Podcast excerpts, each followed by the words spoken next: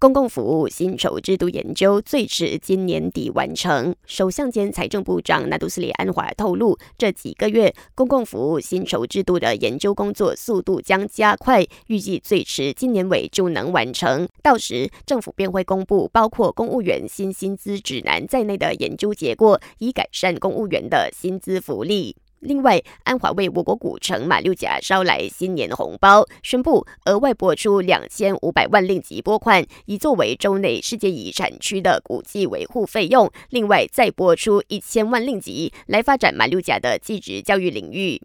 近来，我国不断传出黑警事件，安华因此敦促大马皇家警队做出改变，恢复警队的诚信和声誉，并守护国家治安。全国总警长丹斯里拉沙鲁丁则承认，近期内共发生了九宗警察涉嫌违法违纪的事件，并督促警队各个管理层必须更严格管理负责部门，否则将遭到对付。最后，祝你有个愉快美好的农历新年！